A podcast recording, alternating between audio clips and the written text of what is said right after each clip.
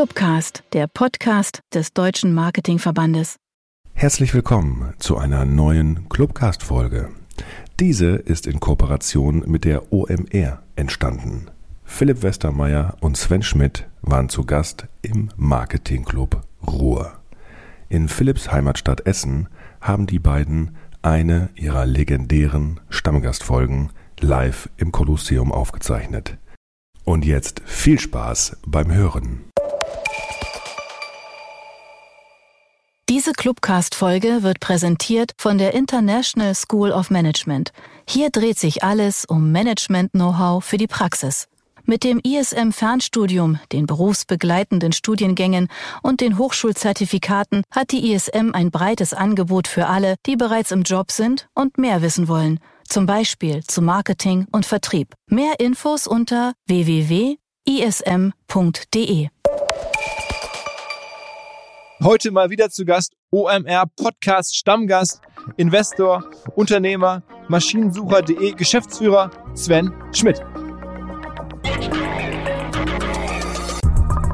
Ich glaube, die Gefahr, die du als Investor sehen kannst, wenn du keine geschlossene Liga hast, wenn du kein Salary Cap hast, wenn so ein Verein zur neuen Yacht wird, ja, so, so eine Yacht, ja, keine Ahnung, ob es in Saint-Tropez oder meinetwegen irgendwie in Barcelona im Hafen, wenn diese Yachten da liegen 200 Meter lang.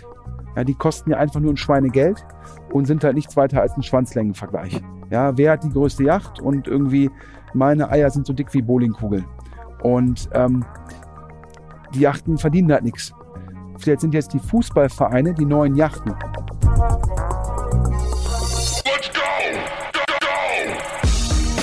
Herzlich willkommen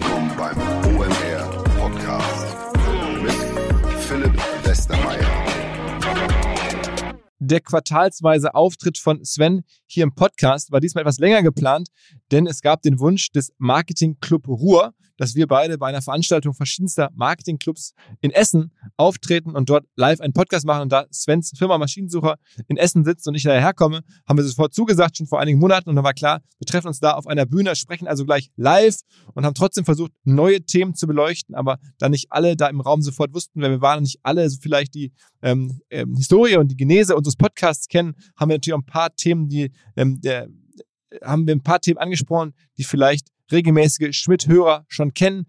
Dennoch war es der große Rundumschlag von makroökonomischen Themen. Wie erlebt das Sven gerade im Maschinensucher ein bisschen auch über OMR, dann natürlich die üblichen Sport-Business-Fragen, aber auch die zentrale Frage, wie erziele ich eigentlich generell eine Überrendite mit meinen Geschäften? Welche Geschäfte liefern Überrenditen? Wie baue ich Marken auf, weil ja Marken häufig Überrenditen erlauben? Und zum Schluss auch noch Q&A aus dem Publikum. Da haben wir die Best-of der Q&A-Fragen mit reingenommen.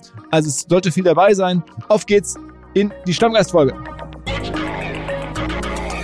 Kommen wir jetzt zum etwas geplanten Gespräch. Wir haben uns ein paar Gedanken gemacht, was wir besprechen könnten. Ähm, wir wollen ja was Neues bieten.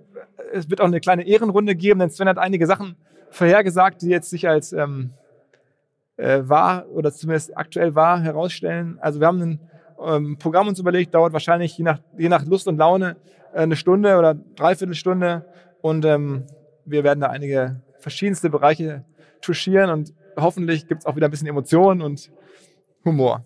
Fangen wir mal an. Über die Makrosituation zu reden. Äh, die Konjunktur ist ja das ganz große Thema. Ähm, wie ist äh, bei Maschinensucher hier in Essen, wie ist es bei euch konjunkturell? Hast du Gegenwind? Ich glaube generell, dass die produzierende Industrie in Deutschland, dass die, dass die Gegenwind hat und es ist jetzt auch in der Allgemeinpresse diese Diskussion über die vermeintliche Deindustrialisierung. Und ich glaube, bei Maschinensucher sehen wir schon, dass wenn in Deutschland Maschinen angefragt werden, dann primär um bestehende Maschinen zu ersetzen und weniger Anfragen, um neue Produktionsstraßen aufzubauen. Und äh, das ist eine Diskussion, die wir auch oftmals privat haben. Was heißt das halt für die Zukunft des Landes? Und getrieben ist das halt alles durch die Energieunsicherheit beziehungsweise die Unsicherheit über die Energiepreise. Und äh, du weißt ja, dass ich da, dass ich glaube, dass es eine große Herausforderung ist, vor der wir zukünftig stehen werden, ähm, wenn das tatsächlich passieren sollte. Aber trotz Energiepreisen und also steigenden Energiepreisen, das heißt ja am Ende auch, Maschinen zu betreiben hier in Deutschland wird teurer. Hast du noch Wachstum und Menschen kaufen auf eurer Plattform Maschinen oder inserieren ihre Maschinen? Also wir sind ja per se paneuropäisch unterwegs. Also im Gegensatz zu jetzt einem B2C-Geschäft wie jetzt mobile.de PKWs, PKWs, PKWs werden sehr oft lokal verkauft. Das ist sehr stark Deutschland zu Deutschland, sondern sogar noch ein bisschen genauer gesagt Essen zu Essen, wenn man so will. Werden ja Maschinen sehr oft per se schon cross-border gehandelt. Daher ist so eine Plattform wie die unsere, ist paneuropäisch und daher merken wir natürlich diesen, sozusagen diese, diesen Makro-Gegenwind, besonders in Deutschland, aber in anderen Ländern ist es nicht so stark gegeben. Okay, aber ihr habt Gegenwind, in Deutschland zumindest. Ähm, das überrascht mich insofern so ein bisschen, weil ich in den letzten Wochen fast immer dachte, so äh, Klagen ist des Kaufmanns Gruß. Ne? So treffen sich zwei Kaufleute und immer, egal wie gut es gerade läuft, es wird geklagt. Ähm, ich habe dann aber bei uns festgestellt, jetzt zum Beispiel lief ja jetzt ja ähm, die Black Week äh, bei OMR. Das war jetzt zum Beispiel gar nicht so problematisch. Vielleicht auch, weil die Preise reduziert waren, aber hast du auch das Gefühl, dass nicht auch ein bisschen Klage jetzt gerade eingebaut ist, dass diese Konjunktursorgen ähm, äh, sich noch so ein bisschen in den Medien abspielen und in der Realität gar nicht so sehr ankommen? Ich glaube, man muss natürlich sehr, sehr stark nach Sektoren differenzieren. Ähm, ich glaube tatsächlich, dass wir immer noch so ein bisschen diese angestaute Nachfrage aus den beiden Corona-Jahren haben, was jetzt Reisen und Events angeht. Und ich glaube schon, dass dann natürlich Events, die ja so Leuchtturmcharakter haben, wie jetzt das OMR-Festival, halt davon noch profitieren oder weiter profitieren.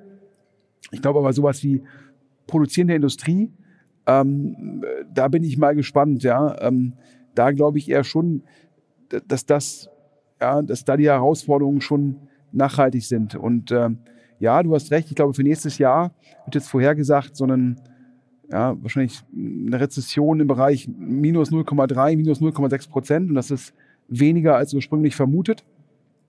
Ja, aber dennoch muss man natürlich sagen, dass das insgesamt immer noch ein Problem darstellt für Deutschland. Ja? Wir, wir sind ja schon vorher nicht so stark gewachsen. Und wir müssen uns ja fragen, in der Sekunde, wo wir über keine Rohstoffe verfügen oder keine Bereitschaft haben, die Rohstoffe, die wir haben, zu nutzen, ja, woher der Wohlstand kommen soll. Und der wird nicht dadurch entstehen, dass wir negatives Wachstum haben oder sehr geringes Wachstum. Was heißt denn die, diese konjunkturelle Unsicherheit für die Geldgeberszene im Startup-Bereich, also die Venture Capitalists, die Investoren. Ähm, was, was siehst du da? Äh, weiterhin Zurückhaltung. Ne? Ich glaube, das war natürlich bis, keine Ahnung, ja, Anfang des Jahres noch diese, diese goldenen, goldenen Jahre, äh, wo man ja zumindest dann temporär davon ausging, dass Kapital kostenlos ist und mit der These halt gesagt hat, wir können auch die Cashflows von den 25 Jahren ja, fast mit einem Zinssatz von null ja, abzinsen und da hat man halt vermeintlich in Anführungsstrichen sehr viel in die Zukunft investiert. Und jetzt, wo die Kapitalkosten schon wieder relevant sind, ist der Fokus halt schon wieder viel stärker darauf, verdient eine Firma Geld oder ist sie auf dem Weg dahin, Geld zu verdienen? Und die Unsicherheit und die sozusagen die Transition von dem kostenlosen Kapital hin zu Kapital, was Geld kostet, ähm, äh, das ist für die VCs halt schon sehr, sehr schwierig, ja, äh, bis sich so ein Markt dann wieder austariert hat. Und da sehe ich dann weiterhin sehr viel, sehr viel Zurückhaltung und sehr viel Fokus auf die eigenen Portfoliofirmen. Du sagst, es sei auch manchmal so, dass in den Fonds diejenigen, die das Geld in die Fonds rein investiert haben, also die ähm, LPs, die, die Limited Partner bei diesen Fonds, dass die jetzt zum Teil bei den GPs, also bei den aktiven, operativen General Partners der Fonds anrufen und sagen, hör zu, ich habe dir zwar die 200 Millionen zugesagt oder die 100 Millionen was in unserem Fonds drin ist, aber bitte gib die jetzt nicht aus, bitte halt die mal lange trocken, dass sozusagen eigentlich diese Fondsgrößen ähm, insofern ein bisschen täuschen, dass da zwar viel Geld drin ist, aber dass es jetzt sehr, sehr langfristig jetzt ausgegeben werden soll. Ja, ich muss sagen, bevor wir diesen, diesen Boom hatten in den letzten, keine Ahnung, 19, 20, 21, wo so ein Fonds innerhalb von zwei Jahren investiert worden ist, ähm, und wo auch die sogenannten Reserven in den Fonds sehr schnell investiert worden sind, weil die Folgerunden so schnell kamen. Ja, also Firmen haben nicht mehr alle zwei Jahre Geld aufgenommen, sondern alle sechs Monate. Und die Runden wurden immer größer. Und dann äh, war auf einmal so eine Vorgeneration innerhalb von zwei Jahren waren die neuen Investments getätigt und innerhalb von zwei, drei Jahren waren auch die Reserven aufgebraucht. Und bevor das war, ja, hat so eine Vorgeneration, hat man vier, fünf Jahre aus einer Generation investiert. Und dann gab es nochmal fünf, sechs Jahre Reserven. Und dann war so ein Fonds zehn Jahre und nicht mehr irgendwie zwei plus vier und Special Purpose Vehicles. Und ich glaube, wir werden jetzt eine Zeit sehen, wo diese Fonds wieder über fünf Jahre investiert werden. Das heißt, das trockene Pulver, was da draußen ist, wird nicht mehr innerhalb von zwei Jahren allokiert, sondern über fünf, sechs Jahre. Und dann ist es halt nur noch ein Drittel wenn man das auf Jahresbasis runterbricht. Du bist ja Gott sei Dank von Investoren unabhängig bei Maschinensucher. Das die Firma gehört dir und deinem, deinem Partner und ihr seid profitabel, insofern äh, keine Sorge.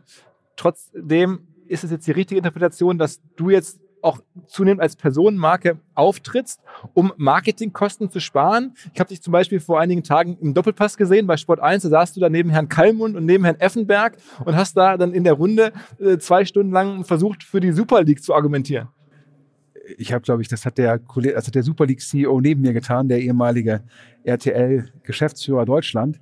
Ich habe, glaube ich, äh, primär die Verbände kritisiert und äh, habe mich danach auch ganz gut gefühlt, als ich gesagt habe, der DFB ist ein Teil der FIFA und Teil des Problems und nicht Teil der Lösung. Und dann ähm, hat ja der Herr Neuendorf, der DFB-Präsident und ich glaube ehemals Politiker, ja auch äh, die Rolle rückwärts gemacht und hat ja wieder ganz klar gezeigt, dass der DFB Teil des Problems ist und nicht Teil der Lösung.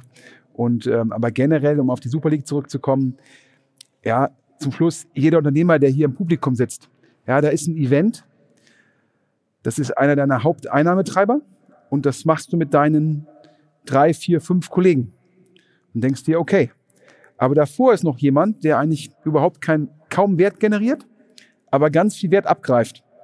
Naja, das ist ja die UEFA im Fall der Champions League. Und ich kann die Vereine schon verstehen, wenn sie sagen, warum soll zwischen mir und den Geldtöpfen noch jemand stehen?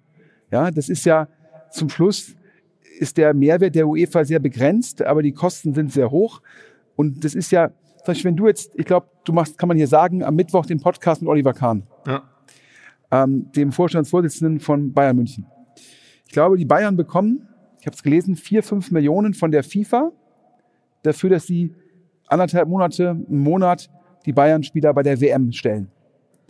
Und jetzt hat ja der Hernandez im ersten Spiel der Franzosen einen Kreuzbandriss erlitten. Ja, was sind die Kosten für die Bayern? Wahrscheinlich relevant höher. Und da musst du dich halt schon fragen, wenn du zahlst die Ablösen, du zahlst die Gehälter und ähm, dann partizipierst du nur im gewissen Rahmen an den Einnahmen der UEFA und auch nur meines Erachtens im gewissen Rahmen an den Einnahmen der FIFA. Und wenn du jetzt Unternehmer wärst und ich sag dir jetzt, Philipp, das OMR-Festival nächstes Jahr, also das machst du alles, aber hier ähm, meine private GmbH sozusagen, die nimmt da vorne nochmal 20 Prozent einfach mal weg. Dann würdest du dir auch denken, das ist unnötig.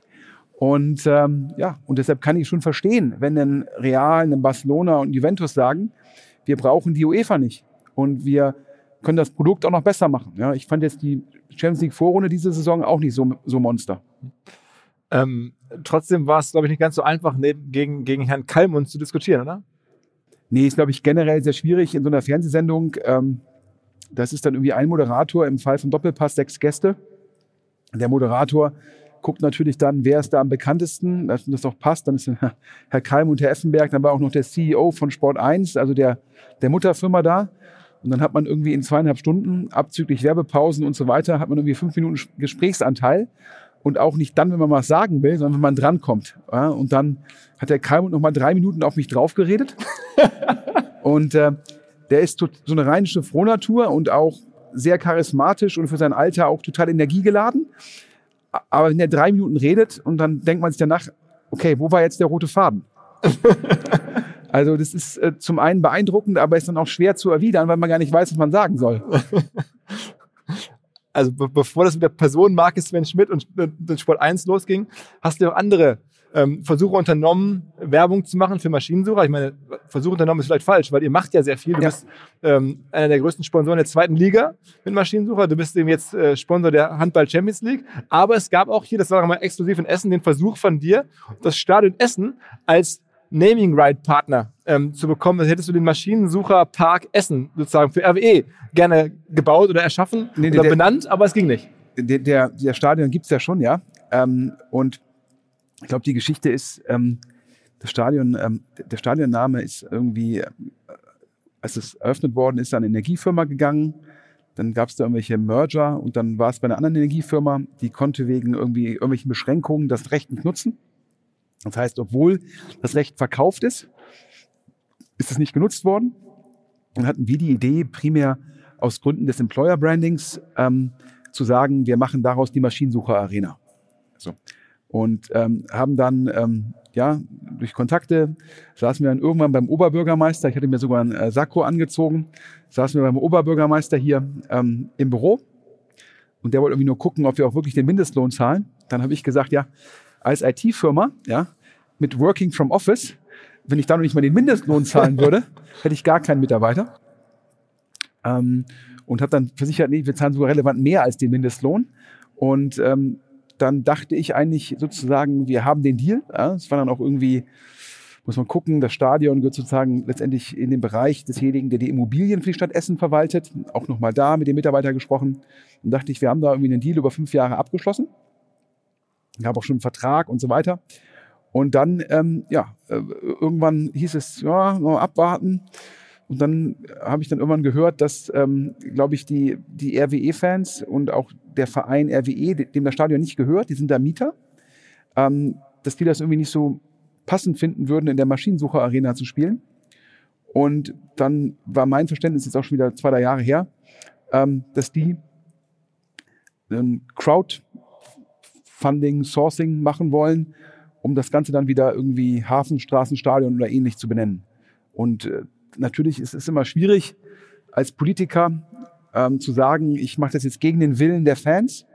Ja, und da war dann die Bereitschaft halt entsprechend äh, nicht mehr da, das dann auch zu vollziehen. Und ähm, das hätten wir nur gemacht aus Employer-Branding-Gründen, weil zum Schluss muss man ehrlich sein, ja, solange RWE in der Regionalliga oder jetzt in der dritten Liga spielt, ist der Stadionname überregional relativ irrelevant. Wobei, was man ja sagen muss, was mich total überrascht hat, was ich gelernt habe in so Gesprächen mit Sportvermarktern, dass Leute, die clever sind und so Stadien Rechte kaufen, die verhandeln damit rein, dass auch die Autobahnschilder dann irgendwie auf das Stadion mit dem Namen hinweisen. Da steht dann irgendwie nicht mehr Stadion Essen, da steht dann da irgendwie, oder in dem Falle hätte dann da Maschinensucher Arena Essen gestanden und hier bei uns auf der A40, da fahren ja Millionen lang, das wäre mega gewesen, auf der A40 so Schilder mit Maschinensucher, das ist ja mehr wert das Schild als das Stadion. Ja, muss jetzt äh, sagen, ist ganz spannend. Also am besten sind diese Schilder, ähm, diese braunen Schilder, die dann nur auf das Stadion hinweisen. Ähm, und da habe ich gelernt, weil ich das ja auch mal mit dem MSV Duisburg versucht habe, ähm, Ach so. äh, dass es hängt davon ab, welche Frequenz von Schildern es gibt. Also sprich, es ist wesentlich einfacher, ähm, Schilder hinzubekommen, wenn auf ein paar Kilometern keine Schilder sind. Aber hier in Nordrhein-Westfalen, durch die vielen Ausfahrten, gibt es halt kaum diese braunen Schilder mit den Sehenswürdigkeiten im Sinne von Maschinensucher-Arena. äh, und daher hätte man nur im besten Falle hätte man auf dieses ähm, auf dieses auf diese blauen Schilder, auf die Ausfahrten. Wäre doch trotzdem mega. Wäre mega gewesen. Muss man in marketingmäßig Ja. ja. an Kontakten denken. Die Kontakte sind doch gigantisch dann. Ja, absolut. Das war ja auch, wir hatten auch die Beschilderung in der Stadt sozusagen geplant. Das war ja wieder ein Employer Branding für uns in Essen, damit uns in Essen wirklich jeder kennt. Und ähm, ja, hat dann, wie gesagt, aufgrund des Widerstandes von der RWE-Fanbasis und des Vereins nicht geklappt. Überraschend, weil ich glaube, dann ist stattdessen eine Baufirma zum Zug gekommen, zumindest Ja, auf dem Trikot. auf dem Trikot. Ah, nicht wahrscheinlich. Okay, aber diese Baufirma, die jetzt das Trikot gemacht hat, die hat jetzt gerade den Betrieb eingestellt, ne? Ich glaube, ich, ich glaub, sind zumindest insolvent. Ob sie den Betrieb eingestellt haben, das musst du den Insolvenzverwalter fragen. Hafid, die ja auch bei Schalke auf dem Ärmel sind. Ja, Ja. sozusagen ähm, das Katar von Schalke. Schalke hatte schon einige Katars, muss Ja, man dazu sagen. Da sind schon einige durch. Ja, ich würde sagen, erst hatten sie das russische Katar Ja. Und jetzt sozusagen ähm, haben sie Katar auch auf dem Ärmel gehabt in Form von Hafid, ja. Ähm, ja, ich glaube, zum Schluss muss man jetzt fair sein. Ich glaube, Rot-Weiß Essen hat, ähm, hat einen Trikotsponsor gesucht. Nach, nach meinem Verständnis hat Hafid 500.000 Euro im Jahr gezahlt für ein Trikot in der dritten Liga. Das ist meines Erachtens eher Überpreis. Das hätten wir jetzt nicht gezahlt. Ähm, und der Verein hat sich halt gedacht, super, da zahlt jemand 500.000 Euro ähm, und hat sich wahrscheinlich nur im gewissen, nur in einem gewissen Rahmen damit beschäftigt, wie nachhaltig die 500.000 Euro sind. Sag mal, wo liegt man in Größenordnung, wenn man so ein Stadion haben will, in der dritten Liga ein Stadion haben? Was muss man da so raustun? Äh, man liegt meistens irgendwie mit dem Stadionnamen unter dem Trikot. Unter dem Trikot. Ach wirklich? Das Trikot ist wertvoller als das, äh, hätte ich jetzt andersrum gedacht. Nee, zum Beispiel hier auch jetzt irgendwie, die Freiburger haben ja auch, auch ganz lustig, wir wollten beim, ähm, bei Freiburg wollten wir auch den Stadionnamen sponsern. Die haben eine neue Arena gebaut. Und das Lustige war, da wurde mir dann gesagt vom Vermarkter, man müsste sich da sozusagen vorstellen in Freiburg. Und da würde man beurteilt, ob man ein guter Partner war oder wäre. Da habe ich gesagt, Mensch, boah, ich mache hier mal ein Angebot und wenn das Angebot per se irgendwie passt, Ähm, dann kommen wir auch nach Freiburg. Ja, und ähm, das Lustige ist, die Freiburger, die sich immer so als nachhaltig darstellen, sind dann genauso wie Rot-Weiß Essen der Gier erlegen und haben das Geld von Kazoo genommen. So, das ist die Firma, die noch nicht insolvent ist. Aber manche würden sagen, wenn man sich anguckt, wie hoch der Burn ist und der Cash auf dem Konto. Was macht Kazoo? Kazoo ist eine, letztendlich das, was ähm, hier meine Lieblingsfirma Auto 1 mit, mit der neuen Marke versucht, die ja bei Hertha auf dem Trikot sind. Also sprich, Gebrauchtwagen online zu verkaufen. Das macht Kazoo primär in Großbritannien. Das ist der Heimatmarkt. Und die haben dann gesagt, sie expandieren auch nach Europa und haben in Spanien, Frankreich, Italien, Deutschland, sponsern die jeweils als Trikotsponsor einen Erstligaverein. Um das als Expansion. Jetzt haben die aber vor einem zwei, drei Monaten bekannt gegeben, dass sie, weil es halt sehr viel Cashflow kostet, dass sie halt sich wieder auf den Heimatmarkt zurückziehen. Aber die Verträge mit Freiburg und Olympique Marseille und Co. laufen alle über die Mutter. Das heißt, die bewerben aktuell auf dem Trikot in Freiburg einen Dienst, der in Deutschland eingestellt ist. So. Und, ähm, die, und die spannende Frage ist es halt, ja, die, der Aktienkurs dieser Firma ist halt sehr, sehr weit gefallen. Und so ein bisschen die Frage, können die noch eine Kapitalerhöhung durchführen? Und die brauchen eine Kapitalerhöhung, um eigentlich ihre Verpflichtungen zu erfüllen, wenn sich jetzt sozusagen dieser der Cashburn nicht kurzfristig ändert. Und ich musste da sehr schmunzeln, weil mir halt von dem Vermarkter immer gesagt wurde, bei Freiburg geht darum, ganz langfristige Sponsorschaften zu machen. Und dann kommt einer vorbei und sagt, ich zahle sechs Millionen fürs Trikot. Und dann sagen die, oh ja, bei sechs Millionen ist uns die Nachhaltigkeit auch nicht so wichtig. Immer eine Frage des Preises. Lass mal vom, vom Entertainment-Geschäft Fußball, wir kommen da später nochmal drauf zurück, ähm, auf das Entertainment-Geschäft äh, TV zu sprechen kommen. Du warst da jetzt ja in der Sendung, du machst da aber relativ wenig, ähm, aber du beobachtest ja die TV-Welt so ein bisschen. Ähm, aber die hat ganz schön Probleme. Wir sehen überall CEO-Wechsel bei RTL, bei ProSieben, bei Disney gerade ganz spektakulär. Der alte CEO wird zurückgeholt. Ähm, was tut sich da gerade im Bewegtbildbereich? Ich glaube, du bist ja mit dem ehemaligen RTL Deutschland-Chef äh, gut befreundet gewesen, dem Stefan Schäfer. Noch, bist, noch bist, befreundet, bist, bist, bist, du mit dem noch befreundet? Äh, sorry. Ähm, ich glaube, zum Schluss, das, was ich immer gesagt habe, das passiert jetzt in einer Krise oder zumindest in einer vermeintlichen Krise sehr offensichtlich. Das lineare Fernsehen verliert kontinuierlich Zuschauer. Wenn ich jetzt mal hier eine Umfrage machen würde, wahrscheinlich ja, relativ junges Publikum, technologieaffin. Die meisten werden wahrscheinlich Streaming nutzen. Netflix, Amazon Prime, The Zone, Apple TV, ja, vielleicht Wow, wie auch immer. Das heißt, du verlierst halt Zuschauer. Das heißt, der Zuschauerschwund absolut gesehen, der ist halt kontinuierlich. Und dann haben die halt die letzten Jahre immer noch geschafft, über einen TKP, der gestiegen ist, das zu kompensieren. Ist auch ganz lustig, die, die definieren sich ja alle über Marktanteile.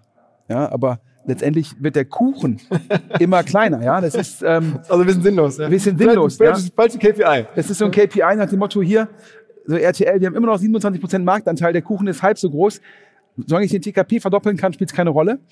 Ähm, aber die Problematik ist, ist, das ist immer so eine einfache Rechnung. Wenn die Einschaltquote oder die Zuschauerzahl um 10 Prozent fällt und dann kannst du um 10 Prozent den TKP anpassen. Und 1,1 mal 0,9 ist immer noch 0,99.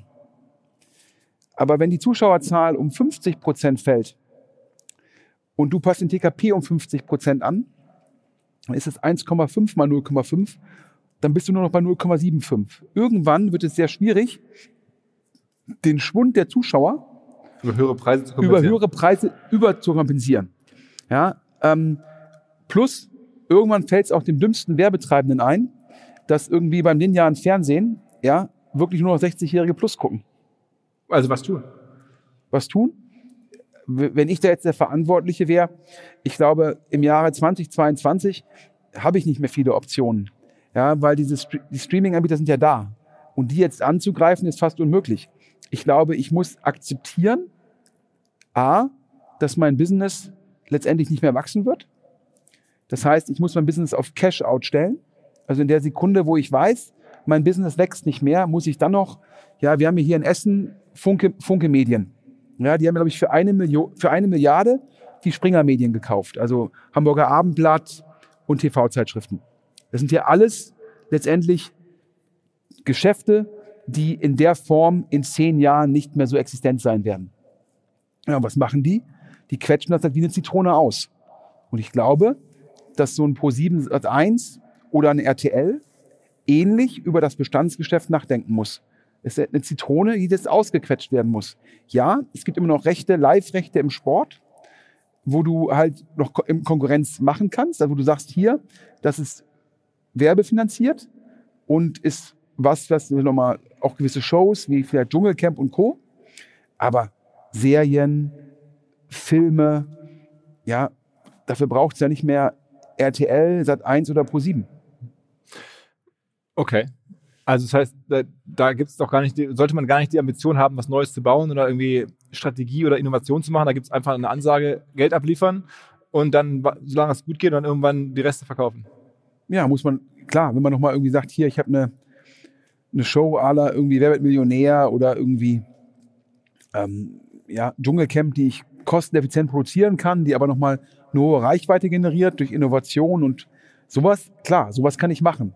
Aber jetzt zu sagen, ähm, ich trete jetzt noch irgendwie an gegen einen Netflix, das halte ich halt für sehr schwierig. Oder ich fange, ich glaube jetzt noch, dass ich auf viele Sportrechte bieten kann, wenn es halt andere Leute gibt, die da irgendwie noch ein Pay-TV drauflegen. dann ist es nicht ganz so einfach, das in Deutschland als Free-TV gegen zu finanzieren. Wir haben es ja bei Join auch gesehen, also die Streaming-Plattform von ProSieben wurde dann ja auf, auf gratis gestellt ähm, gegen Werbevermarktung. Das ist dann schon am Ende einfacher als Abos zu verkaufen gegen die Großen. Ne? Ja, ist ja auch, keine Ahnung, äh, Join, das war, glaube ich, das haben sie mit Discovery zusammen gemacht. Ähm, so ein bisschen die Frage, was hatten die jetzt für Inhalte, die halt nochmal einen Konsumenten überzeugen, das siebte, achte, neunte Abo abzuschließen. Die waren meines Erachtens relativ spät dran mit nicht einzigartigem Content. Und dann musst du deine Strategie ändern, ja, weil wie willst du dich in einem, du kannst aktuell nicht erwarten, dass der Konsument gerade jetzt im Rahmen dieser Krise das siebte, achte Abo abschließt. Und dann finde ich es eigentlich ganz clever zu sagen, okay, die, die Schlacht gewinnen wir eh nicht. Also sagen wir halt, bevor wir eine Million Abonnenten haben, die fünf Euro zahlen, das ist für ein Startup grandios, aber eine Million Abonnenten, die fünf Euro im Monat zahlen, sind 60 Millionen brutto im Jahr. Das ist natürlich für einen Pro7 Sat 1 nicht relevant. Und dann zu sagen, wir machen das werbefinanziert, fand ich zumindest einen cleveren Ansatz. Kommen wir mal zu einem Thema, das mit Markenaufbau zu tun hat ähm, und das ich ja schon hier eingangs angekündigt habe als unser Kernthema heute. Ähm, es geht um Marketing und über Jahre wurden Marken auch mit Fernsehwerbung aufgebaut. Am Ende. Da wurde da geworben, da war die, das ganze Land und die, alle Generationen haben irgendwie im Fernsehen zugeschaut und da sind starke Marken entstanden. Ähm, und eine starke Marke ist ja ein Grund, aus dem eine Firma irgendwie Überrenditen erzielen kann. Und ich will eigentlich mal verstehen, du bist der Investor und guckst dir Sachen an. Wie entsteht eigentlich generell, was gibt es eigentlich noch für Möglichkeiten, generell erstmal Überrenditen zu erzielen? Wo kommt eine Überrendite her? Also wie kann man noch mehr Geld verdienen oder wie kann man überhaupt mehr als die zwei, drei Prozent, die vielleicht ein Händler hat oder äh, diese besonders tollen Firmen, die wir schauen, die haben ja alle richtig gute Margen. Wie entsteht eine gute Marge? Na, das kann natürlich irgendwie jetzt im Fall RTL war ja mega lang oder ist immer noch die Cashco vom Bertelsmann-Konzern. Wieso? Weil man halt sozusagen dieses Recht bekommen hat, einen Privatsender aufmachen zu können. Ne? Als es noch nur ARD, ZDF und die Dritten gab, WDR hier in Nordrhein-Westfalen. Und wenn man dann halt der vierte oder fünfte Sender war, hat man natürlich schon fast automatisch sozusagen Reichweite gehabt. Also ein Recht. Gibt ein Recht, ja, oder keine Ahnung, ja. Wenn man halt irgendwie der, der Müller Verlag in Bayern ist und hat, hat eine gewisse politische Nähe, und dann bekommt man halt, als die Radiosender privatisiert werden, bekommt man halt einen, davon einen guten Anteil ab. So, das ist ein Recht. Ja, das kann genauso gut sein, wenn man halt im Endeffekt, wovon wir profitieren, halt, wir sind ein Maschinensucher, ist ein Marktplatz, da gibt es irgendwie Angebot und Nachfrage. Und äh, das führt zu Netzwerkeffekten und die Netzwerkeffekte stellen wiederum eine Markteintrittsbarriere dar. Ja, das ist ja der Grund, warum letztendlich ja, gibt gibt als Nummer eins mobile, gibt dahinter noch einen Autoscout, gibt einen Immo-Scout, dahinter gibt es noch Immonet und Immowelt. Warum halt in manchen Sek Segmenten es nur noch ein oder zwei Anbieter gibt und die dann halt eine sehr große Rendite abgreifen. Ja, also diese Netzwerkeffekte.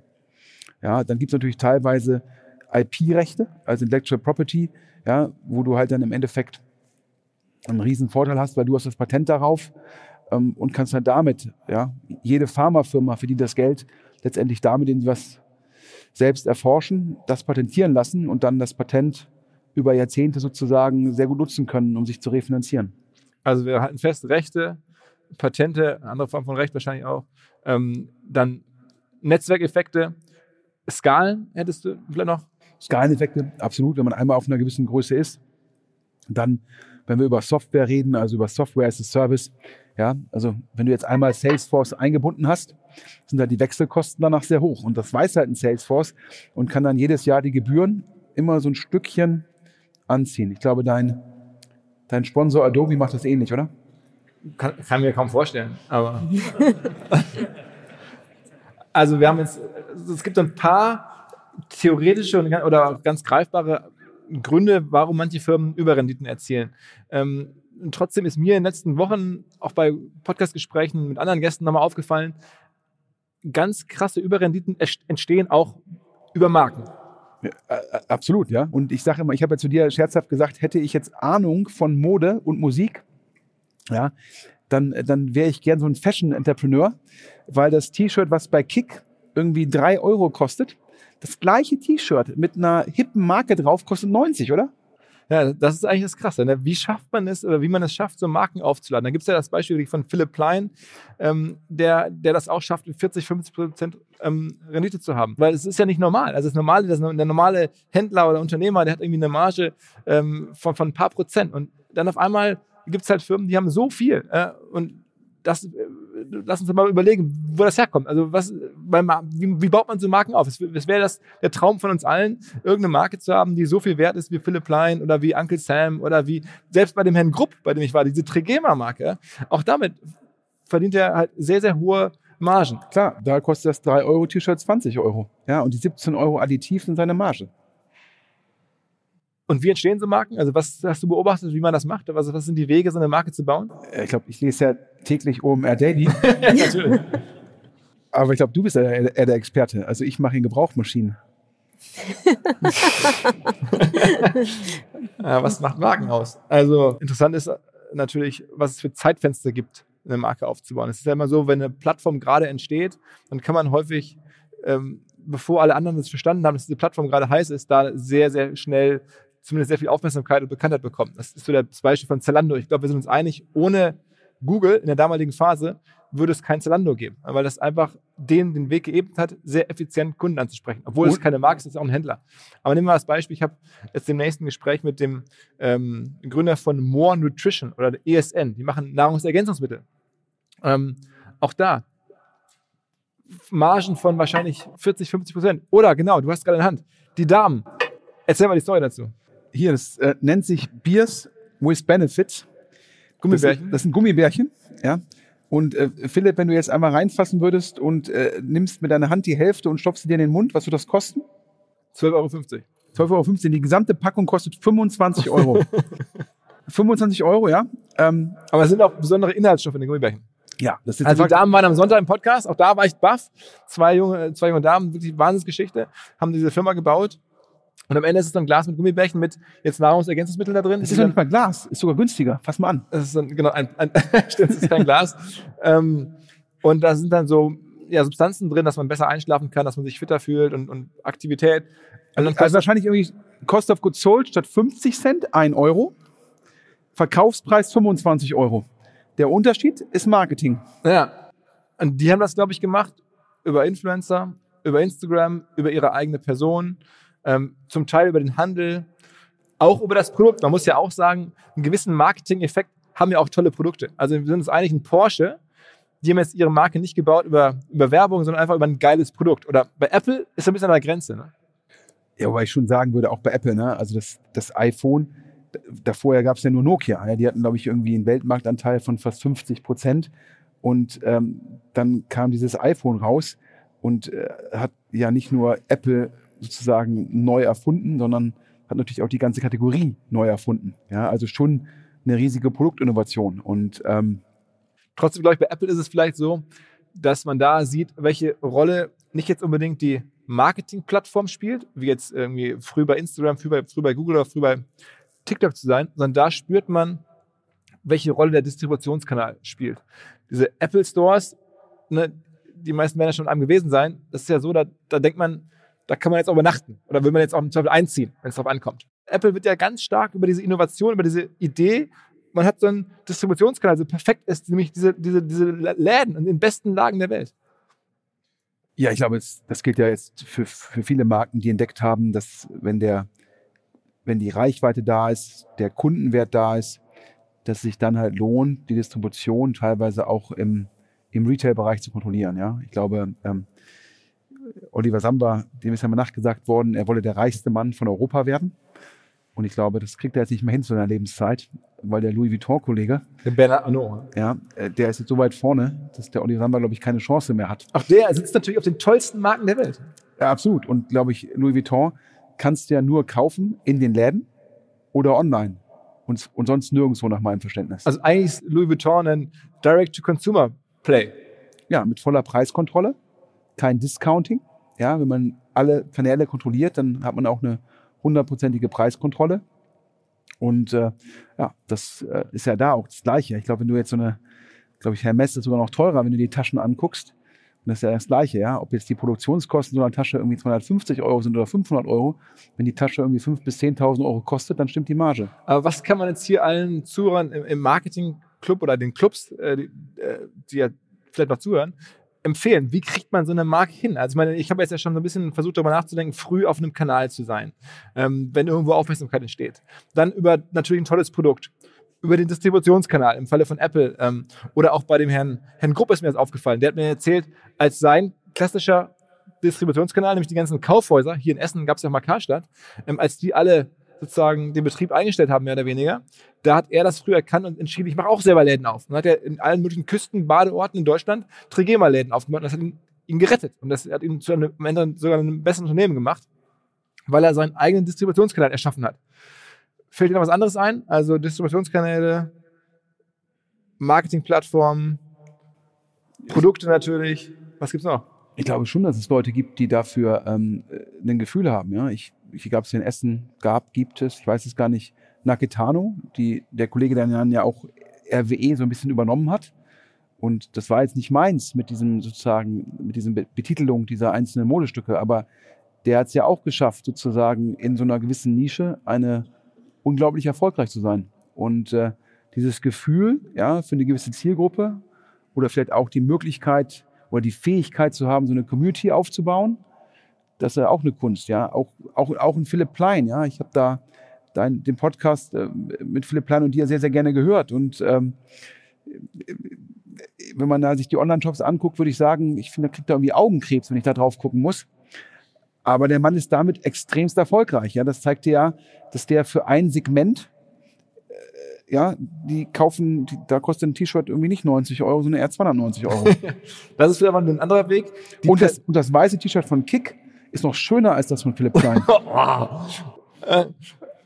Äh, jedenfalls, das ist noch ein weiterer Weg, um das mal weiter zu strukturieren, eine Personenmarke zu bauen. Das ist ja irgendwie gerade im Fashion-Bereich ohnehin irgendwie so der Klassiker. Dolce und Gabbana und Hugo Boss und äh, da gibt's ja Armani und äh, Job. Scheinbar ist der, der Trick im, im Fashion-Bereich, Personenmarken zu bauen. ja, der Kollege Ford hat ja gerade seine Firma verkauft. Äh, Genau, Tom Ford, Korrekt. Für mehrere Milliarden. genau, für mehrere Milliarden verkauft. Ähm, an Und das ist, das ist der, richtig, de facto ist es ja noch nicht mal ganz spannend. Der, der Mann ist noch nicht mal richtig eine Modemarke. Der Mann ist sozusagen ein IP-Recht. Denn Tom Ford, da gibt es eine Lizenz für Parfums, es gibt eine Lizenz für Sonnenbrillen. Der hat einfach nur Lizenzen vergeben und sozusagen diese Lizenzen stellen halt einen Cashflow dar und der Cashflow ist halt im Milliardenbereich bewertet worden. Und ähm, der hat es ja letztendlich, der war ja vorher de facto Angestellter Chefdesigner, ich glaube von Gucci, wenn ich mich richtig erinnere. Und der hat es halt geschafft, mit seiner Personenmarke ja, äh, ein Billion-Dollar-Business für sich selbst sozusagen zu generieren. ich würde sagen, der hat wahrscheinlich in seiner Makrosicht auf die Dinge auch einfach das Glück, dass wir vielleicht aktuell so einen, so einen Trend haben, den ich ganz spannend finde, deine Meinung mal dazu zu hören, oder ob die These von mir stimmt. Und alle sagen ja immer, es gäbe so eine Erosion der Mittelklasse. Also die Mittelklasse würde verschwinden und es gäbe nur noch dann halt die ganz Reichen und die eher sozial Schwächeren. So, und manchmal denke ich, das ist eigentlich nur psychologisch so, dass halt Leute aus der Mittelklasse ganz häufig sagen, ich gehe halt problemlos zum Aldi oder mache halt problemlos günstigere Sachen an bestimmten Stellen und dann mit dem Geld, was da gespart wird, dann ganz teure Sachen kaufen, nämlich all diese Luxusmarken, von denen wir gerade sprachen. Das halt einfach gar nicht so sehr die Mittelklasse verschwindet, sondern einfach nur das Verhalten und die psychologische Vorgehensweise in der Mittelklasse sich verändert und dass, die bereit, dass da viele Menschen bereit sind, einfach Schnäppchen zu machen oder günstiger zu kaufen, was sie früher nicht getan hätten und gleichzeitig aber auch Bock haben, dann richtig teuer zu kaufen, auf irgendwelche großen Marken zu gehen oder ganz besondere Luxuserlebnisse zu haben. Ja, ich glaube, dass die Normen aufbrechen, das zeigt sich ja, glaube ich, an, äh, an diversen Themen. Ähm, ich glaube, das ist dann eine Norm, die da aufgebrochen wird, dass man sagt, ich bin nicht mehr einem Segment zuzuordnen, sondern sozusagen und parallel natürlich auch, glaube ich, dass Social Media natürlich auch dazu führt, dass solche Marken dann teilweise noch begehrenswerter werden, wenn man halt auf Instagram seinen Lieblingsstars, Fußballern und Co. folgt und die laufen dann halt mit diesen Marken rum, dass man sagt, ich möchte auch mal so eine Marke haben, um dann vermeintlich solchen Stars näher zu sein. Ich persönlich denke mir immer, ja, so ein weißes T-Shirt, ja, ist ein weißes T-Shirt. Aber vielleicht auch das eine spannende Frage ist, ist nicht einfach die Chance der digitalen Zeit, noch mehr Kontaktpunkte zu haben? Äh, wir haben jetzt ja gerade schon über Autobahnschilder gesprochen, die Kontaktpunkte. Vielleicht auch jetzt dank Social Media einfach noch mehr Kontaktpunkte führen halt zu noch mehr Relevanz von Marken. Könnte sein, weiß ich nicht. Ähm, jedenfalls ist jetzt mein nächstes Ziel im Gespräch, Sven ein bisschen auf Temperatur zu bringen. Und da weiß ich, es gibt eine Thematik, die ich ansteuern kann, zielsicher, und dann gibt es irgendwie einen Impuls. Das hat auch was mit vielleicht veränderten äh, Normen zu tun. Äh, das Thema ist LinkedIn. Das ist ja das einzige Netzwerk, auf dem du aktiv bist. Also wer Lust hat, Sven zu folgen oder zu adden, bei LinkedIn geht das, nirgendwo anders. Aber trotzdem bist du nicht ganz so happy mit der Plattform. Ja, ich finde, da hat sich so eine, so eine Wokeness-Blase gebildet. Bösartig gesprochen, da sind, da sind die Väter in Elternzeit, die auch schon vor ihrer Elternzeit nur drei Tage die Woche gearbeitet haben. Und die regen sich darüber auf, dass die Schule einen Tag geschlossen ist. Und das muss ich auf der Zunge zergehen lassen. Also ich als Typ in Elternzeit, der vorher Teilzeit gearbeitet habe, rege mich auf, dass aufgrund von einer Grippewelle die Grundschule meines Sohnes einen Tag geschlossen ist. Das finde ich immer krass, wenn dann ähm, auf LinkedIn sozusagen selbst irgendwie gesagt wird, ich mache jetzt hier gerade irgendwie Workation auf Ibiza und äh, parallel rege ich mich dann darüber auf, dass der Handwerker am Freitagmorgen unpünktlich kommt. Ähm, das finde ich, ähm, finde ich persönlich nicht konsistent in der Argumentation. Ja, ähm, und, und generell weißt ja auch, äh, es gibt ja jetzt dieses Thema von dem Stepstone-Kollegen, diese Arbeiterlosigkeit. Ja, ähm, ich finde ja auch persönlich aktuell das, das, die Diskussion um das Bürgergeld finde ich persönlich schrecklich, weil es eine komplett falsche Diskussion ist. Wir haben in diversen Branchen fehlen uns, fehlen uns im Endeffekt Arbeitnehmer. Und wir haben in Deutschland eine natürliche Rate der Arbeitslosigkeit von ungefähr 6 Prozent, 5 bis 6 Prozent. In anderen Ländern beträgt die 2 bis 3 Prozent, in Japan, in den USA. Anders ausgedrückt, in Deutschland sind so ungefähr eine gute Million Leute mehr arbeitslos, als es eigentlich der Fall wäre, hätten wir die richtigen Anreizsysteme, flexiblere Strukturen.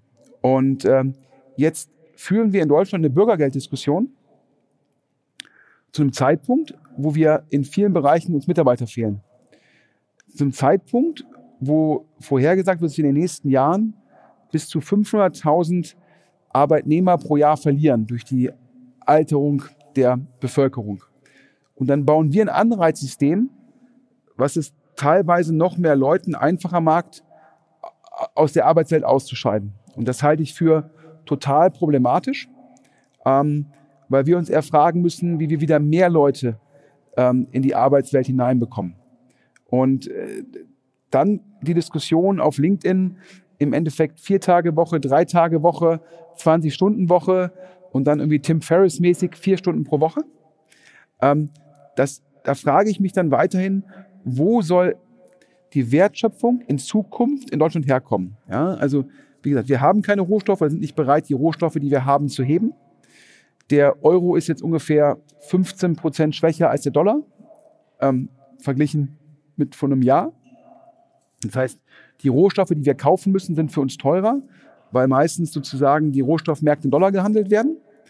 Und das heißt, wir haben als Gesellschaft nur eine Chance, unseren Lebensstandard zu bewahren, ja, wenn wir letztendlich sagen, aha, ja, wir müssen weiterhin in der Bildung vorne sein, also Humankapital schaffen, Auch da bin ich sehr skeptisch, ob uns das in den letzten 10, 20 Jahren wirklich gelungen ist, da die, da die notwendigen Strukturen zu bauen. Und dann gibt es ja immer zwei Faktoren. Das eine ist sozusagen, wie produktiv bin ich pro Stunde und wie viele Stunden arbeite ich. Ja, und Rohstoffe, wie gesagt, müssen wir importieren. Wie produktiv wir sind. Die Produktivität in Deutschland ist jetzt nicht so stark gestiegen, wie man das hätte eigentlich mit dem technischen Rückenwind erwarten, hätte erwarten können. Und parallel wollen wir alle weniger arbeiten. Und dann soll die Gesellschaft dazu noch eine alternde Gesellschaft finanzieren. Das heißt, der eine Arbeitnehmer muss dann halt mehr Leute in Rente finanzieren. Also wir kommen, sind ja weiterhin in einem Umlagemodell. Und das ist für mich. Und LinkedIn macht alles noch schlimmer, weil die Leute dann auf LinkedIn abhängen, statt zu arbeiten. Ja, also ich finde, wie ich ja gesagt habe, ich finde das total krass. Äh, da, da, da diskutieren ja Leute im Endeffekt irgendwelche Szenarien, äh, die verteilen Geld um, was es in 20 Jahren nicht mehr gibt. Und das ist alles so ein bisschen hier in Deutschland wie der Stühlerücken auf der Titanic. Da ist der Eisberg und wir machen uns Gedanken, ob das Kissen auf dem Stuhl bequem ist.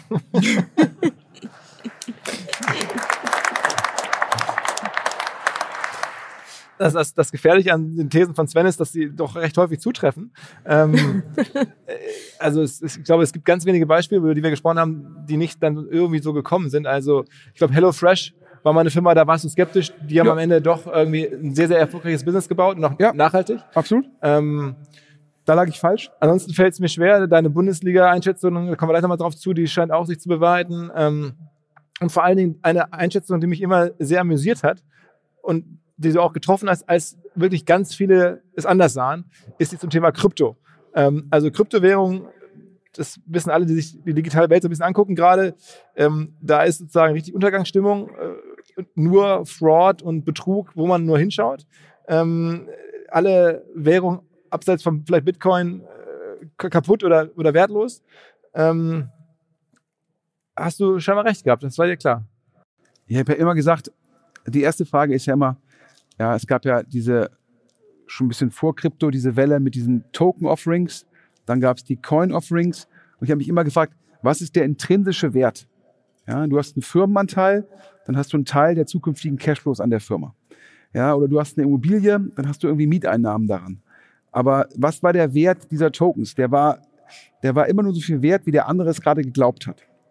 Und das war die heiße Kartoffel, die immer weitergereicht worden ist. Und vor allem war es halt nicht reguliert. Das ist natürlich auch sehr einfach. Wir waren ja, glaube ich, ja, Anfang des Jahres, waren beim Super Bowl in LA. Und da hast du mir irgendwie erzählt, dass du irgendjemanden getroffen hast, der auf seiner Apple-Uhr diesen Board, Board Ape hatte. Äh, äh. Und das ist angeblich da sozusagen nicht der Porsche, nicht der Bentley, sondern um im Club irgendwie auf dicke Eier machen zu können, hast du irgendwie deinen echten Board Ape auf deiner Apple Watch gehabt. Ähm, und da war immer die Frage, wie kommen eigentlich diese Preise zustande? Auch da wieder diese riesigen Renditen, ne? Diese riesigen Renditen. Und immer in unregulierten Märkten, ja, wir können uns de facto das OMR-NFT fünfmal hin und her verkaufen. Ja, du sagst 10, ich sag 20 und irgendwann ist das OMR-NFT 100 wert und scheinbar gibt es dafür einen Marktpreis. Aber da es ja nie jemanden gab, der kontrolliert hat, Frontrunning und Insider-Trading, das ist ja, das war ja der wilde Westen oder ist der wilde Westen. Ähm, da war mir immer klar, dass das keine Marktpreise sind, sondern da werden halt Sachen hochgehypt und irgendwann sozusagen hat dann irgendjemand außerdem wirklich den Preis dafür gezahlt. Ja, ich glaube, diese Board Apes sind auch nicht mehr das wert, was sie noch von, vom halben Jahr ähm, wert waren. Und dann das letzte Argument war ja immer so ein bisschen ähm, diese, das ist dezentral, nicht reguliert und das als Vorteil. Ich habe den Leuten immer erklärt, bei Maschinensucher haben, geben wir unglaublich viel Geld aus dafür, falsche oder sage ich mal betrügerische Anbieter ja, äh, von der Plattform runterzuholen oder erst gar nicht draufkommen zu lassen. Weil zum Schluss brauche ich eine Plattform, wo Vertrauen herrscht, dass die Angebote seriös sind. Und dann habe ich mich immer gefragt, immer, ja, wir bauen jetzt einen dezentralen Marktplatz. Dann habe ich immer zu den Leuten gesagt, so ein dezentraler Marktplatz, wie soll der funktionieren? Es braucht auf Marktplätzen einen Polizisten, der aufpasst, dass da kein Schindluder getrieben wird. Und ob das dann irgendwie mit Smart Contracts, wie das funktionieren soll, konnte mir keiner erklären. Ja, und da muss ich natürlich jetzt bei dem FTX-Desaster halt laut lachen, weil das ist ja total geil, ja. Jetzt heulen sie alle rum, ja. Die ganzen Krypto-Jünger, die haben halt irgendwie, haben irgendwie einen Typen, der auf den Bahamas sitzt, ja, ja, irgendwie, der, der ist mit, der hat de facto 10 Milliarden ja, hat der einfach mal irgendwie verschwinden lassen. Und also das Geld erstmal dahin zu überweisen, sagst du, ist schon verrückt eigentlich. Aber er hat eine starke Marke aufgebaut. In ja, Zeit. er hat eine starke Marke aufgebaut. Aber die Frage ist ja immer, warum sitzt er auf den Bahamas? Ja, die nächste Frage ist, wer reguliert den eigentlich? Es ist ja genau so, dann sagen, ja, aber solche Geschäfte, da brauchen halt Kleinanlegerschutz. Sonst kannst du ja morgen hier, machst eine Bank auf und sagst 15 Prozent Zinsen. ja? Und sammelst ganz viel, hunderte von Millionen ein und dann sagst du Danke und Tschüss. so. Ja? Bei FTX ist es halt noch, noch umso erstaunlicher, weil der hatte ja eigentlich sozusagen eine Börse geschaffen und eine Börse, die funktioniert, ist ja wie so eine Gelddruckmaschine. Ja? Das ist eigentlich generell das schwierigste Geschäftsmodell. Ja. Überhaupt eigentlich sind Marktplätze und Börsen sind ja Marktplätze. Korrekt, aufzubauen. Und dann hat man eigentlich eine Börse, ist die Nummer drei in seinem Segment in der Welt und ist dann so dumm und gierig, dass man sozusagen noch mehr Kohle nimmt und sich dann die 10 Milliarden von seinen Kunden nimmt. Der hätte einfach bis an sein Lebensende, ja, hätte er wahrscheinlich irgendwie mit seinem Haaren auf, auf den Bahamas leben können. Also Harem, es gibt eine Geschichte in der, in, der US-Presse, der sagt, dieser innere Zirkel von FTX, es müssen irgendwie so ein Dutzend plus Leute gewesen sein, wo es untereinander diverse Beziehungen gab, die sich auch immer gewechselt haben. Also daher diese Begrifflichkeit. Aber der war so gierig. Gier und Angst führen immer zu Fehlern. Das sind immer die beiden äh, Motivationen, die da immer zu Problemen führen. Und in dem Fall halt Gier. Der dachte halt noch, er nimmt das Kundengeld und macht damit noch einen Hedgefonds auf Krypto. Also Wahnsinn. Der hätte irgendwie, eigentlich war alles gut.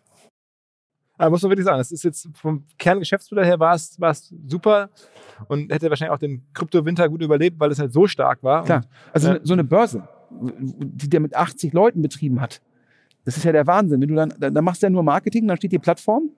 Eigentlich ja, aber alles war auch übrigens jemand, der im ganz großen Stil Sportrechte gekauft hat. Der war ja auch Sponsor von verschiedensten Stadien und ja. Arenen. Der hat das gemacht. Ja, korrekt. Und nicht wegen der Autobahnschilder. Die, die ehemalige American Airlines Arena in, ähm, in Miami hieß dann irgendwie FTX Arena, wo die Miami Heat spielen. Ja. Korrekt. War, glaube ich, auch so auf, auf dem Ärmel von so Schiedsrichteruniformen und so, das FTX drauf und so. ja, ich glaube, äh, Major League Baseball. Ja, genau. Ja. Also Markenaufbau über nicht Autobahnschilder, aber Sportrechte.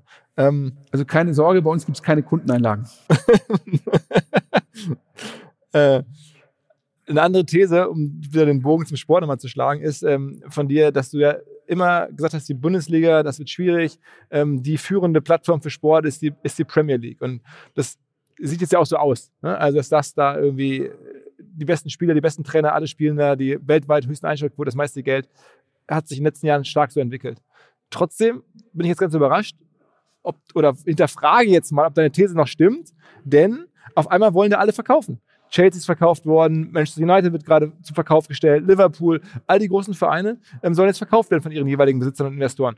Warum wollen die da weg? Also hier, um mal kurz das Verhältnis zu machen, ich glaube, Borussia Dortmund aktuell so eine Marktkapitalisierung von 400 Millionen. Und ich glaube, die Eigentümer von Manchester United stellen sich eine Bewertung vor von 7 Milliarden Pfund. Das wären über 8 Milliarden Euro.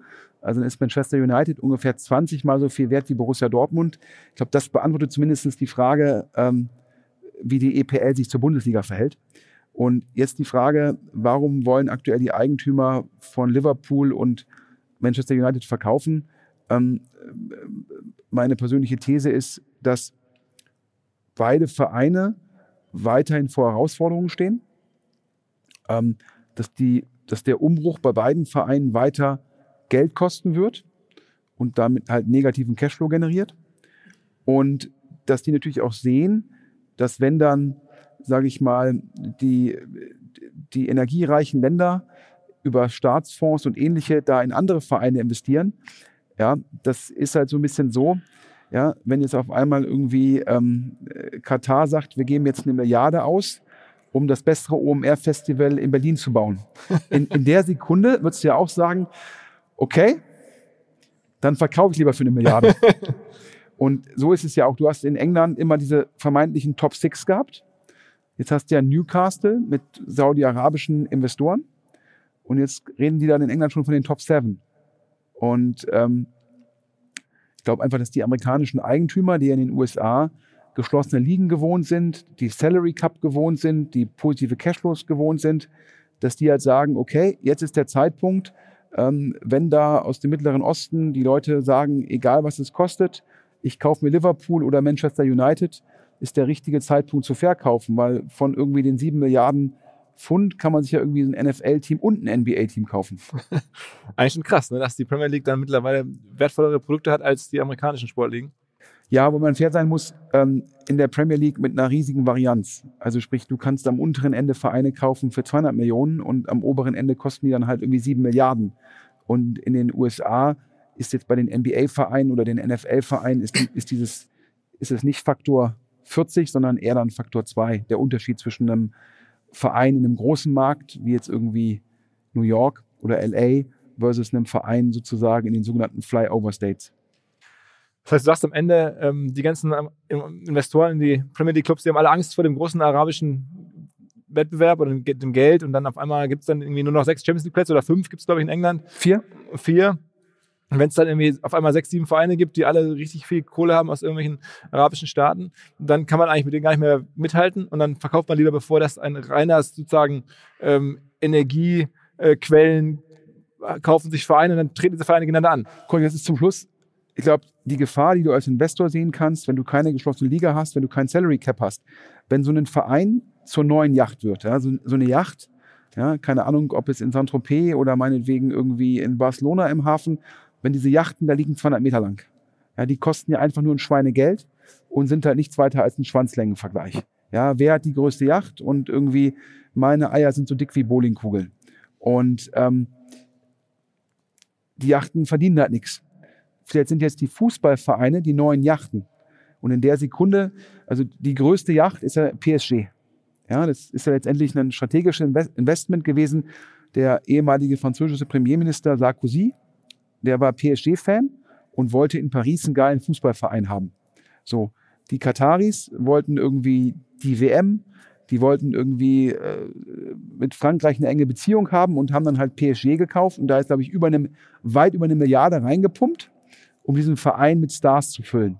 So, das ist ja nichts weiter als so eine Art, eine Mischung aus Versicherungspolice, Networking, ja, Relevanz und auch so ein bisschen Spielzeug. Und in der Sekunde, wenn du andere Akteure hast, die das Ganze nicht machen, um Cashflows zu generieren, sondern die im Endeffekt eine andere Motivation haben, ja, dann hast du halt ein Problem. Zum Schluss so ein bisschen vergleichbar, wenn du irgendwie vor 15, 20 Jahren wärst du irgendwie Eigentümer von TomTom gewesen. Das war mal, bevor, bevor es diese Smartphones gab. Ähm, also hier für, die, für das junge Publikum sozusagen vor eurer Zeit. Ähm, da gab es diese Navigationssysteme, die man an die, an die Fensterscheibe im Auto so machen konnte. Naja, und dann ist ein Google gekommen und hat halt das Produkt letztendlich kostenlos rausgelegt. Ja, weil die halt anders monetarisiert haben. Und in Katar monetarisiert PSG anders. Die monetarisieren PSG nicht über den Cashflow, sondern für die ist das eine Investition in Marke des Landes, in Netzwerk, in politische Verbindungen. Und ähm, in der Sekunde, wo das Spielfeld sich halt potenziell so verändert und du bist ein amerikanischer Investor und dir ist Fußball eigentlich relativ egal, sondern du hast das nur gemacht als Anlage, in der Sekunde erkennst du, jetzt sind die Preise hoch und das Spielfeld verändert sich nachhaltig negativ und dann verkaufst du. Okay, wie kommen wir jetzt wieder von dieser ähm, Schachspielerei der ganz ähm, Wohlhabenden zurück zu Maschinensucher in Essen. Denn ähm, als Element des Podcasts mittlerweile ja auch äh, immer noch äh, zum Abschied zumindest geht es ein bisschen um äh, deinen Standort hier. Ja, ich, ja, du bin, ich bin ja gefragt worden sozusagen, ob ich den Philipp sozusagen hier nach Essen bekommen kann. Und habe ich mir gedacht, ja, das, das kriege ich irgendwie hin und habe mir gedacht, wenn der Philipp kommt, sind noch viele Zuschauer da, weil du halt so eine hohe Flughöhe hast. ähm, und ähm, dann nutze ich das aus, ja, für Employer Branding, weil du ja weißt, weil du ja weißt, ich suche immer im OMR-Podcast nach Mitarbeitern. Das Schlimme ist halt, dieser OMR-Podcast wird halt auch sehr stark in Berlin, München und Hamburg gehört. Und wenn hier der verantwortlich für das Branding der Stadt Essen ist, das muss besser werden, weil keiner will umziehen nach Essen, wenn er keinen familiären sozusagen Bezugspunkt hat. Und daher war jetzt meine Hoffnung, ja, dass hier, ich glaube, sind ja in Essen, ja, also wir suchen mal Maschinensucher für unser weiteres profitables organisches Wachstum Mitarbeiter. Aber wenn man bei den Mitarbeiter werden will, man braucht irgendwie, man muss durch ein ähm, intensives, von dir selbst geführtes Assessment Center durch. Na, Assessment Center, nee. Also wir machen, ähm, wir machen zwei Telefoninterviews und dann machen wir drei persönliche Gespräche. ähm, ja, da lachen immer manche. Ich glaube persönlich, dass es auch für den Bewerber sehr wichtig ist, möglichst viele Berührungspunkte zu haben. Ähm, wir sind in dem Bewerbungsprozess extrem transparent, was unsere Kultur angeht und was, was wir erwarten, was wir bieten. Es gibt viele Firmen, die machen halt Hire and Fire. Ja, die stellen Leute ein, gucken, ob die funktionieren und dann guckt man halt, wie man sich wieder trennt. Und ich weiß, glaube ich, ich bin jetzt seit sechseinhalb Jahren bei Maschinensucher und wir haben uns in den sechseinhalb Jahren von vier Personen getrennt. In sechseinhalb Jahren. Also irgendwie noch nicht mal eine Person pro Jahr. Und wir stellen sicherlich pro Jahr ja, 20 Leute ein. Und das zeigt dir halt, dass die Investition im Bewerbungsprozess in viele Gespräche dazu führt, dass die Leute, dass man selbst Leute kennenlernt, aber auch die Leute einen selbst kennenlernen. Und das ist uns an der Kultur sehr, sehr wichtig. Und ähm, dementsprechend diese, diese Vielzahl der Gespräche. Und Assessment Center gibt es eigentlich nicht. Du spielst an, dass ich ab und zu mal so Rätselfragen stelle. Um, so Kopfrechnen und sowas. Ja. Für manche, für manche Jobs, also wie zum Beispiel Entwicklung, glaube ich halt schon, dass Prozessorgeschwindigkeit, also kognitive Fähigkeit, schon ein relativ relevanter Indikator für Produktivität ist. Ja? Wenn du extrem schnelle Auffassungsgabe hast und Probleme erkennst und auch verschiedene Lösungen siehst, dann läufst du meistens erstmal nicht in die falsche Richtung, und, sondern du läufst erstmal in, in die richtige Richtung und dann noch findest du den besten Weg. Und das Ganze ist dann schon wesentlich produktiver. Und ich glaube, gibt diese Studien, dass ein guter Entwickler fünfmal so produktiv ist wie ein mittelmäßiger Entwickler. Und dann sage ich immer, ja, wir müssen die guten Entwickler finden. Wir zahlen ihnen das Doppelte. Und dann gewinne ich immer noch. danke dir fürs Gespräch mal wieder. Ähm, und danke euch fürs äh, so lange Zuhören. Vielen Dank, Sven. Tschüss.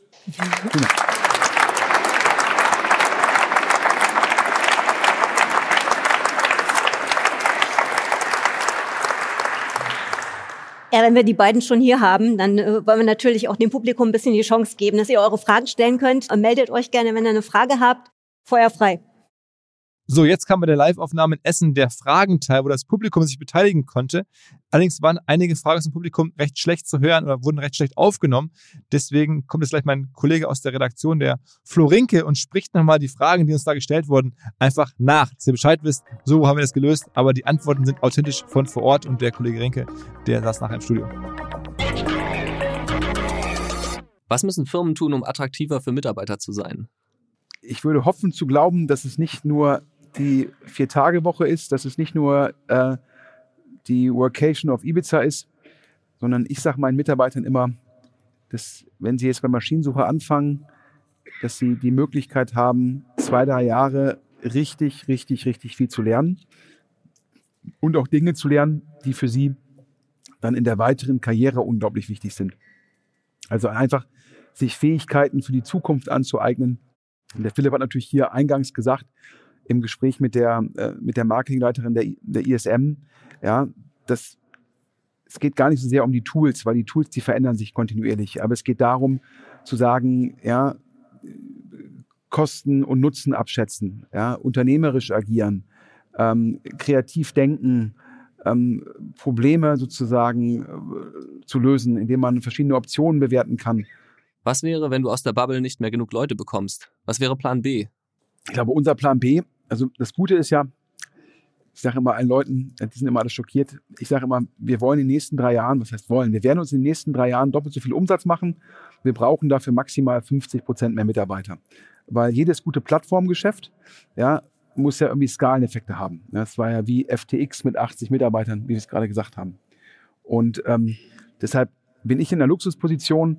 Mir hat mal jemand gesagt, ähm, ja, dass ähm, meine Sachen Working from Office, Fokus auf Noten, Fokus auf einen sozusagen guten Lebenslauf, dass das irgendwie ja die Skalierung meiner Firma verhindern würde. Und da habe ich gesagt, ja, das wäre richtig, wenn meine Firma über Köpfe skalieren würde. Klar, wenn man eine Agentur hat, wenn man eine Beratung hat, dann ist ja in dem Geschäftsmodell fast eminent, dass man über Köpfe skaliert. Aber wir als Plattform-Business skalieren halt nicht über Köpfe, sondern über Prozesse. Und daher sage ich, in den nächsten drei Jahren 20 gute Leute zu finden, das kriege ich hin. Ich kenne Svens Meinung bezüglich Homeoffice und Working in Office. Jetzt stellt sich mir die Frage, was ist, wenn es in Zukunft noch schwieriger wird, Leute zu akquirieren? Würdest du dann immer noch sagen, dass so ein Modell Work in Office only nachhaltig ist? Ich glaube ganz, ganz fest an Working from Office. Und zwar aus folgenden Gründen. Ich glaube, dass Kultur eher im Büro entsteht. Ich glaube, dass Bindung eher im Büro entsteht. Nähe zu Kollegen eher im Büro entsteht. Ich glaube, dass Innovation durchaus an der Kaffeemaschine entsteht.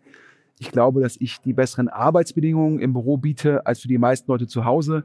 Ja, wir haben zum Beispiel, wir haben Breitband verlegen lassen von der Straße gegenüber in unser Büro. Wir haben irgendwie Kabel und DSL als Backup.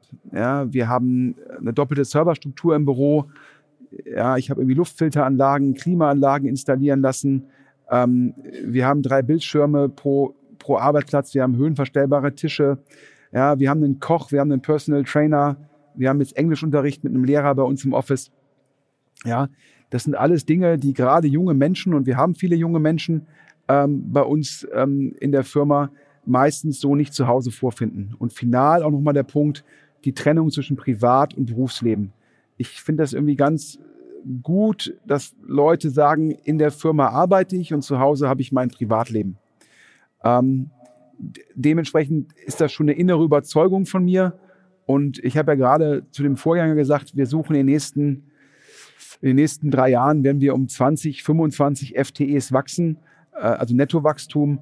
Und ich glaube, es wird in Essen kein Problem sein. Und falls es wieder erwarten zu einem Problem werden sollte, konjunktiv, dann würden wir uns irgendwann die Frage stellen, ob wir ein Office in Düsseldorf aufmachen, weil uns das nochmal im, äh, im Recruiting nochmal einen gewissen Kreis von Leuten eröffnet, die sagen, wir wohnen in Düsseldorf und wollen nicht nach Essen pendeln. Aber eigentlich glaube ich an eine One-Office-Strategie, dass halt die Leute alle in einem Büro sind, sich alle kennen, dass sie sich abteilungsübergreifend kennen, ähm, dass die miteinander reden, kommunizieren, dass sie zusammen Mittagessen gehen. Und daher hoffe ich, dass ich in Essen in den nächsten drei Jahren diese, diesen Netto-Ad, wenn man das so ausdrücken will, von 20 bis 25 Mitarbeitern hinbekomme. Und ähm, allerdings kann man auch offen sagen, ähm, bieten wir auch Bewerbern teilweise die Vier-Tage-Woche an, dass wir sagen, okay, ja, kriegst bei uns vier Tage und dann sag mir, was du verdienen willst in den vier Tagen und dann gucke ich halt, ob ich sage, das bist du mir wert. Was macht Maschinensucher denn einzigartig? Warum sollte man sich für euch entscheiden? Ja, ich glaube, wir sind aktuell 52 Mitarbeiter, ähm, haben, glaube ich, einen Umsatz ja, pro Mitarbeiter wie irgendwie so eine Investmentbank, ähm, sind irgendwie hochprofitabel, wachsen organisch mit 30 Prozent und gibt bei uns keine Bürokratie und eigentlich auch keine unzufriedenen Mitarbeiter. Das ist auch immer die Frage, die mir Leute stellen. Ja, sage ich immer, warum ich gerne Leute mit guten Lebensläufen anheure. Und darauf antworte ich, zum einen ist es sehr, sehr aufwendig, ja, ähm, die Nadel im Heuhaufen zu finden. Nicht jeder, der einen guten Lebenslauf hat, ist auch ein guter Mitarbeiter. Und nicht jeder mit einem schlechten Lebenslauf ist ein schlechter Mitarbeiter. Ist halt nur sehr aufwendig, die Leute zu finden, die ein beschissenes Abi haben, ein beschissenes Studium und ihre ersten beiden Jobs noch nicht mal ein Jahr lang ausgehalten haben. Ja, dann habe ich vier Datenpunkte, die sind alle beschissen. Und sicherlich gibt's dann in dem Pool auch gute Leute. Nur die zu finden, ist mega aufwendig. Und der zweite Punkt ist es, ich glaube, unzufriedene Mitarbeiter, das führt zu Politik. Und Politik ist führt zu ineffizient in der Firma. Und wie, warum werden Mitarbeiter unzufrieden? Mitarbeiter werden unzufrieden, meines Erachtens aus zwei Gründen. Wenn sie A, unterbeschäftigt sind. Das heißt, wir sind immer notorisch unterbesetzt, damit kein Mitarbeiter unterbeschäftigt ist. Ähm, und Punkt zwei, unzufriedene Mitarbeiter sind unzufrieden, weil sie eigentlich lieber woanders arbeiten würden und trotzdem noch bei dir sind. Wenn man nur Leute einstellt mit einem Tops-Lebenslauf, die können sich jederzeit wegbewerben. Das heißt, Leute, ja, bei uns, die unzufrieden sind, die bewerben sich halt weg und dann kommt es halt nicht zur Politik. Und das Schlimmste, was du hören kannst, ist, wir hatten einen Mitarbeiter, da mussten wir uns dann im Endeffekt von trennen, einer der vier der hat zu seinem Vorgesetzten gesagt, eigentlich würde ich lieber woanders arbeiten, aber niemand zahlt mir das Gehalt, was ich bei Maschinensucher verdiene. Wie macht ihr das Recruiting bei OMR? Ähm, sehr viel aus dem Netzwerk. Wir und Leute, die bei uns arbeiten, holen ihre Bekannten, Freunde und ähm, ja, Familienmitglieder zum Teil ran, ähm, weil ich das Gefühl habe, wenn ich einmal jemanden habe, der für die Firma brennt und der ganz gut ist, dann ist die Wahrscheinlichkeit schon mal relativ hoch, dass der in seinem Umfeld auch ähm, viele Leute hat. Wir haben auch ein anderes Anforderungsprofil. Wir sind eher so, ähm, soll man sagen, so United Artists. Bei uns gibt es ganz viele Leute ohne Studium, bei uns gibt es Handwerker, ähm, da gibt es irgendwie von Leuten, die machen den Ton für Podcasts, Leute, die machen irgendwie Event Engineers, ähm, also wirklich da äh, ja, Ingenieure, die, die so Events planen. Gibt es natürlich Softwareentwickler, es gibt ganz, ganz viele verschiedene Jobs und da ähm, kann man das gar nicht so pauschal sagen. Und so endeten dann meine Ausführungen auf die letzte Frage. Danach wurden uns noch sehr netterweise ähm, ein Pullover jeweils geschenkt von den Grubenhelden, einem Design-Startup aus dem Ruhrgebiet. Äh, und ja, danach gab es Gespräche und Austausch, aber dann war das, da war die Bühnenshow vorbei und damit endet jetzt auch dieser Podcast. Vielen Dank fürs Zuhören. Dieser Podcast wird produziert von Podstars bei OMR.